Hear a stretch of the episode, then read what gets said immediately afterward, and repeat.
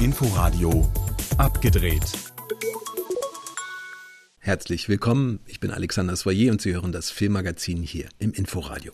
Noch wird weiter gestreamt, aber die Kinos, sie kommen zurück. Zuerst die Freilichtkinos, ein paar erstmal in Berlin und Brandenburg ab jetzt und unter den Filmen, die wir heute in der Sendung vorstellen, gibt es dann auch gleich zwei, die man sich zusammen mit anderen und mal nicht zu Hause anschauen könnte. Außerdem haben wir weitere Neuigkeiten über die geplanten Öffnungsschritte der Kinos, nicht nur von Seiten der Politik, sondern auch von den Kinoverbänden. Darüber habe ich mit Christian Breuer von der AG Kino, dem Verband der Programmkinos in Deutschland, gesprochen. Das dann am Ende der Sendung. Davor aber gibt es erstmal eine Serienneuvorstellung und ein paar Filmtipps. Der wilde Westen unter freiem Himmel. Wie wär's denn mal damit? Der nostalgische Western Neues aus der Welt bekommt seine Open-Air-Premiere am Pfingstwochenende. In den Hauptrollen Tom Hanks als ehemaliger Soldat, der nach dem Bürgerkrieg durchs Land reist, um den Menschen an abgelegenen Orten die neuesten Zeitungsnachrichten vorzulesen. Helena Zengel als von Kiowa-Indianern aufgezogenes kleines Mädchen, das er zu seinen Verwandten und in Sicherheit bringen will. Wir bleiben jetzt ungefähr sechs Tage auf dieser Straße bis Dallas. Danach durch Zentral-Texas ins Hill Country. Das dauert ein paar Wochen. Die Reise kostet, also müssen wir zwischendurch Nachrichten lesen. Ich werde uns Ärger vom Hals halten. Neues aus der Welt ist nicht wirklich etwas Neues, sondern wohlig altbekanntes. Ein herzerwärmender, geradliniger Western, großartig altmodisch, aber gleichzeitig mit diesem Rückblick auf die Zeit nach dem Bürgerkrieg und natürlich auch als Kommentar auf ein heutiges Amerika gemeint, das wieder gespalten ist. Neues aus der Welt als Open-Air-Premiere in Berlin am Pfingstwochenende und auf Netflix. Im viel zu lang schon stillgelegten Berliner Nachtleben passierte vieles, unter anderem auch die Wiedervereinigung Berlins, sagt Sven Marquardt, der berühmteste der drei Protagonisten in David Dietels Berlin Bouncer, den es in der Arte-Mediathek zu sehen gibt. Der Berghain-Türsteher und Fotograf hat Berlin und Clubgeschichte geschrieben, genauso wie die beiden anderen Einlasser, um die es im Film geht. Sie haben nicht nur an der Tür gestanden, um abzuweisen, sondern um die Richtigen reinzulassen, nicht als Rausschmeißer, Klugscheißer, sondern als Künstler an der Tür. Man malt jeden Abend ein Bild. Ist es dann gelungen, dass alle beim Rausgehen sagten, geile Leute, geile Mucke, geile Stimmung? Das ist wirklich ein absurder Beruf. Ich bin Exzessbetreuer und deshalb schenken mir die Menschen positive Aufmerksamkeit. Berlin Bouncer ist kein schriller Berlin bei Nachtausflug, sondern ein Nachwende-Berlin-Porträt und das Porträt dreier spannender Charaktere. Und natürlich ein Film, der wundervoll zeigt, was wir jetzt schon so lange vermissen. Berlin Bouncer in der Arte Mediathek. Am Sonntag auf Arte und dann eine Woche in der Mediathek gibt es Jacques Audiards überragendes Liebesmelodram Der Geschmack von Rost und Knochen zu sehen. Zwei Menschen aus unterschiedlichen Welten werden vom Leben auf die Probe gestellt und finden zueinander. Auf der einen Seite der belgische Star Matthias Gunartz als Ali, der sich mehr schlecht als recht durchschlägt und versucht, das Leben mit seinem kleinen Sohn zu bewältigen. Auf der anderen Seite Marion Cotillard als Stephanie, die als Wahltrainerin gearbeitet hat, bis sie durch einen Unfall bei der Orca-Show bei beide Beine verliert. Und jetzt? Nichts. Ich weiß nicht mal mehr, wie das ist. Ob das überhaupt noch funktioniert. Keine Lust mehr? Das habe ich nicht gesagt. Klar habe ich Lust. Es entwickelt sich eine eigen- und einzigartige Partnerschaft zwischen den beiden. Es gibt Sex auf Abruf, sie wird seine Managerin bei seinen illegalen Faustkämpfen und dann ist da noch die Liebe und das Schicksal, das manche Prüfungen nur bereitstellt, um auf noch Schlimmeres vorzubereiten. Odias Film ist ein wahres Wunder. Er findet die Liebe, wo man nicht mit ihr rechnet. Ein Film, der gleichzeitig Sozialstudie und mythologisches Märchen ist. Klein und groß, feinfühlig und wuchtig. Der Geschmack von Rost und Knochen am Sonntag auf Arte und in der Mediathek danach. Paar Streaming-Empfehlungen waren das. Neues aus der Welt gibt es aber an diesem Pfingstwochenende auch in zwei Freiluftvorführungen und ähnliches gilt auch für einen weiteren Filmtipp, A Black Jesus, der gerade digital herausgekommen ist, aber nächste Woche Dienstag auch unter freiem Himmel seine Premiere hat. Christine Deggau stellt den Film vor. Il y a besoin de temps De votre côté, mais de leur côté aussi. In schwarze Tinte gefallene Männer, das ist noch nicht mal böse gemeint. Diese alte Frau beschreibt damit nur, wie fremd ihr die Afrikaner sind, die seit vielen Monaten hier in Sikuliana leben, einem kleinen, viele Jahrhunderte alten Örtchen auf Sizilien in der Provinz Agrigent, 3000 Einwohner. Das Besondere in Sikuliana, ihr Jesus in der kleinen Kirche mitten im Ort ist schwarz. Jedes Jahr am 3. Mai tragen sie ihn am Kruzifix in einer feierlichen Prozession durch die verwinkelten Gassen, der Höhepunkt des Jahres. Und wer hier mit anfassen darf, der gehört dazu.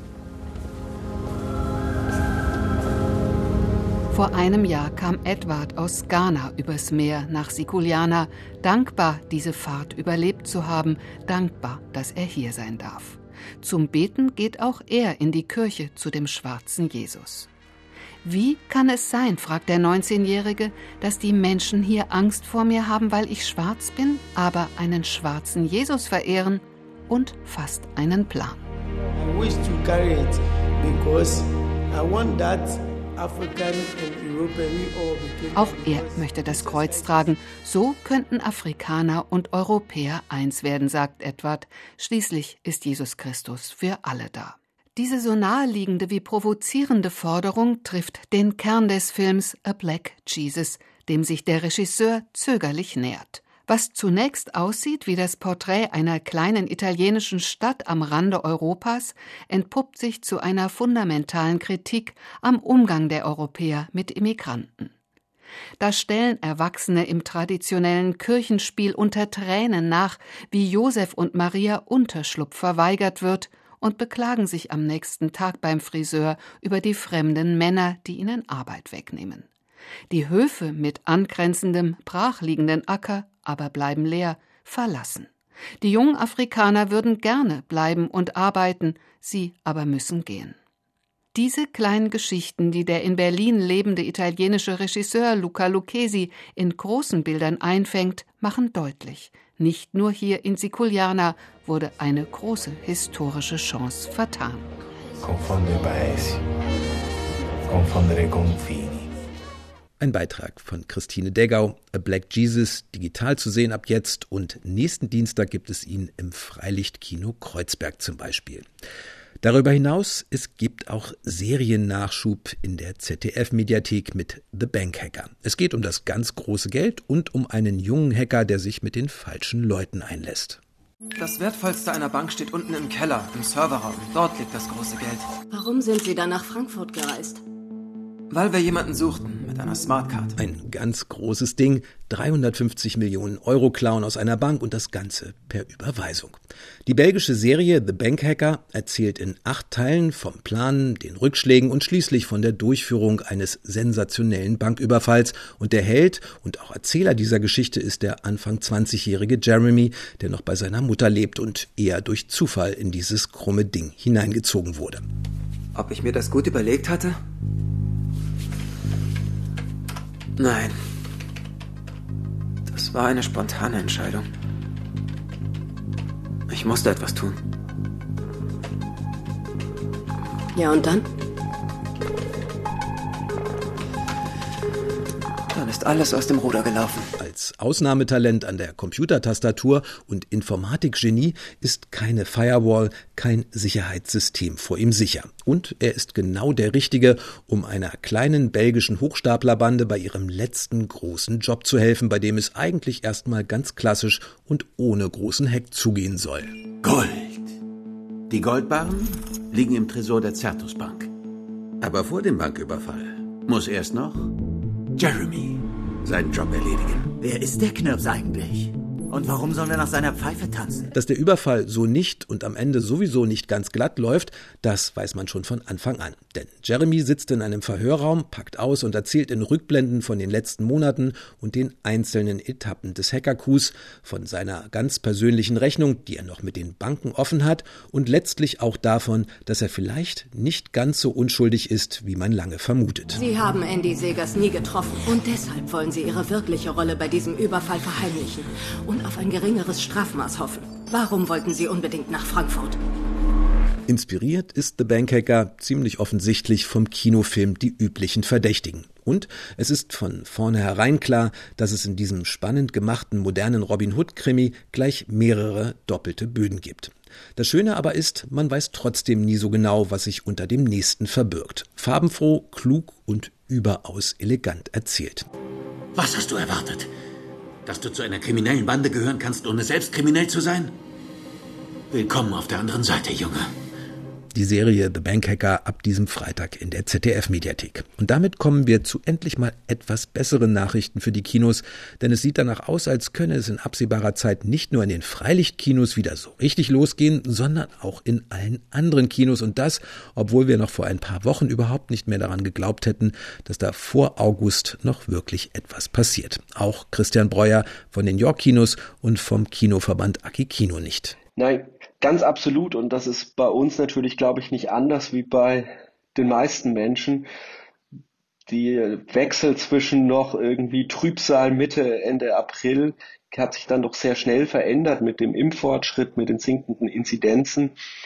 Und vor allem, dass wir jetzt wieder darüber diskutieren, wann kann Kultur wieder zu welchen Konditionen öffnen, das ist extrem erleichternd für uns und es war für uns auch von Anfang an klar, die Prämisse ist, Freiluftkinos müssen an den Start so schnell es möglich ist. Wir alle kennen die Pandemie und wir alle wissen, dass es draußen extrem sicher ist.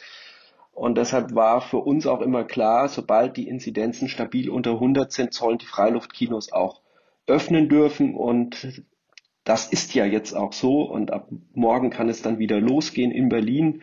Die Freiluftkinos werden nach und nach öffnen. Und es ist dann in den Gesprächen mit dem Senat auch gelungen, dass man sich da auf Konzepte verständigt hat, die auch einen schönen Freiluftsommer möglich machen. Und es gibt, wie schon erwähnt, nicht nur Pläne für Kino unter freiem Himmel, sondern es wird auch schrittweise weitergehen, bis man auch drinnen wieder im Kino sitzen kann. Christian Breuer über die nächsten Schritte. Für die Freiluftkinos ist es jetzt so, wir haben ja nur einen Sommer und auf den warten wir ja noch so ein bisschen auf den wirklichen Anfang dass die Freiluftkinos in der Stadt jetzt nach ihren individuellen Konzepten öffnen können. Manche machen das jetzt schon an diesem Wochenende. Ähm, wir von der York Kino Gruppe eröffnen das Freiluftkino am Kulturforum am 1. Juni wie geplant und dann das Schloss Charlottenburg, den neuen Standort am 8. Juni. Das war für uns dann die Prämisse, nicht abhängig davon zu werden, ob Kinos irgendwie zwei oder drei Tage früher oder später öffnen dürfen, das ist aber gut. Freiluftkino läuft ja ganz stark als Event. Da ist man auch nicht auf Bundesstaats angewiesen, sondern da kann man sich ein sehr individuelles Programm ermöglichen. Und ich finde das auch ganz toll, dass das jetzt möglich ist. Der nächste Schritt ist dann sicherlich die Berlinale ab dem 9. Juni. Da sollen dann auch schon deutlich mehr Besucherinnen in die Kinos kommen dürfen. Ich glaube, das ist dann tatsächlich ein Highlight, nicht nur in der Stadt, sondern bundesweit dass wir diese Filme sehen können und so etwas wie Premieren haben. Und für die Indoor-Kinos sind wir gerade in der Abstimmung. Äh, da brauchen wir ja die Bundesstaats und da lohnen sich natürlich ähm, größere Kampagnen erst, wenn man weiß, dass flächendeckend die Kinos offen sind. Und da sind wir im Gespräch, dass wir sagen, die Kinos öffnen wir zum 1. Juli. Zum 1. Juli also, das ist jetzt der Plan. Wie der Kinobesuch dann aber genau aussehen wird, das ist noch nicht ganz klar. Also wie es genau sein wird, wissen wir nicht. Das ist nicht veröffentlicht. Das lässt sich der Senat auch noch offen. Ich gehe natürlich davon aus, dass Online-Ticketing, Kontaktverfolgung ein zentrales Thema bleiben. Ich gehe auch davon aus, dass zumindest in der Anfangszeit der Nachweis über die Impfung beziehungsweise den Corona-Test uns begleiten wird. Ich hoffe natürlich, dass das nicht ewig lang möglich ist, nötig ist. Und dann werden wir sehen. Grundsätzlich, mal abgesehen davon, dass die Kinobranche natürlich eine harte Zeit hinter und noch eine lange schwierige vor sich hat, abgesehen davon ist Christian Breuer aber durchaus optimistisch für den Kinosommer. Wenn jetzt die positive Entwicklung weitergeht, wenn man dann den Kinos Auflagen gibt, die einen schönen Abend, einen sicheren Abend möglich machen, mit den Filmen, die wir gerade haben, also man muss ja sagen, wir bekommen jetzt in relativ kurzer Zeit Filme, die man sonst über die Wind, ganze Wintersaison hat, mir da überhaupt nicht bang. Also Nomadland mit Francis McDermott ist ein Ausnahmefilm, genauso wie der Rausch mit Mats Mikkelsen. und dann die weiteren Oscar-Gewinner, die Berlinale-Beiträge, da gibt es viel zu entdecken und vor allem gibt es viele Filme zu entdecken, die ich eben zu Hause nicht bekomme. Dann glaube ich, wir sind froh, wenn wir uns jetzt wieder in Restaurants treffen können, wenn wir, was uns auch immer kulturell gefällt, erleben können und wieder in Ausstellungen sind und im Theater und eben auch im Kino. Ich glaube, da gibt es Nachholbedarf und die Auflagen, toi, toi, toi, werden sich dann natürlich mit einem weiteren Fortschritt äh, der Impfkampagne auch weiter bessern. Ich denke sehr wohl, dass das ein, ein wunderbares Erlebnis für die Menschen ist. Also gerade Dinge, auf die man verzichten mussten, fühlen sich danach ja oft sehr viel besser an. Das kennen wir, denke ich, aus allen Lebenslagen. Christian Breuer war das über die weiteren Öffnungspläne und die Aussichten für den Kinosommer. Das war abgedreht. Im Studio verabschiedet sich bis nächste Woche Alexander Soyer. Inforadio Podcast.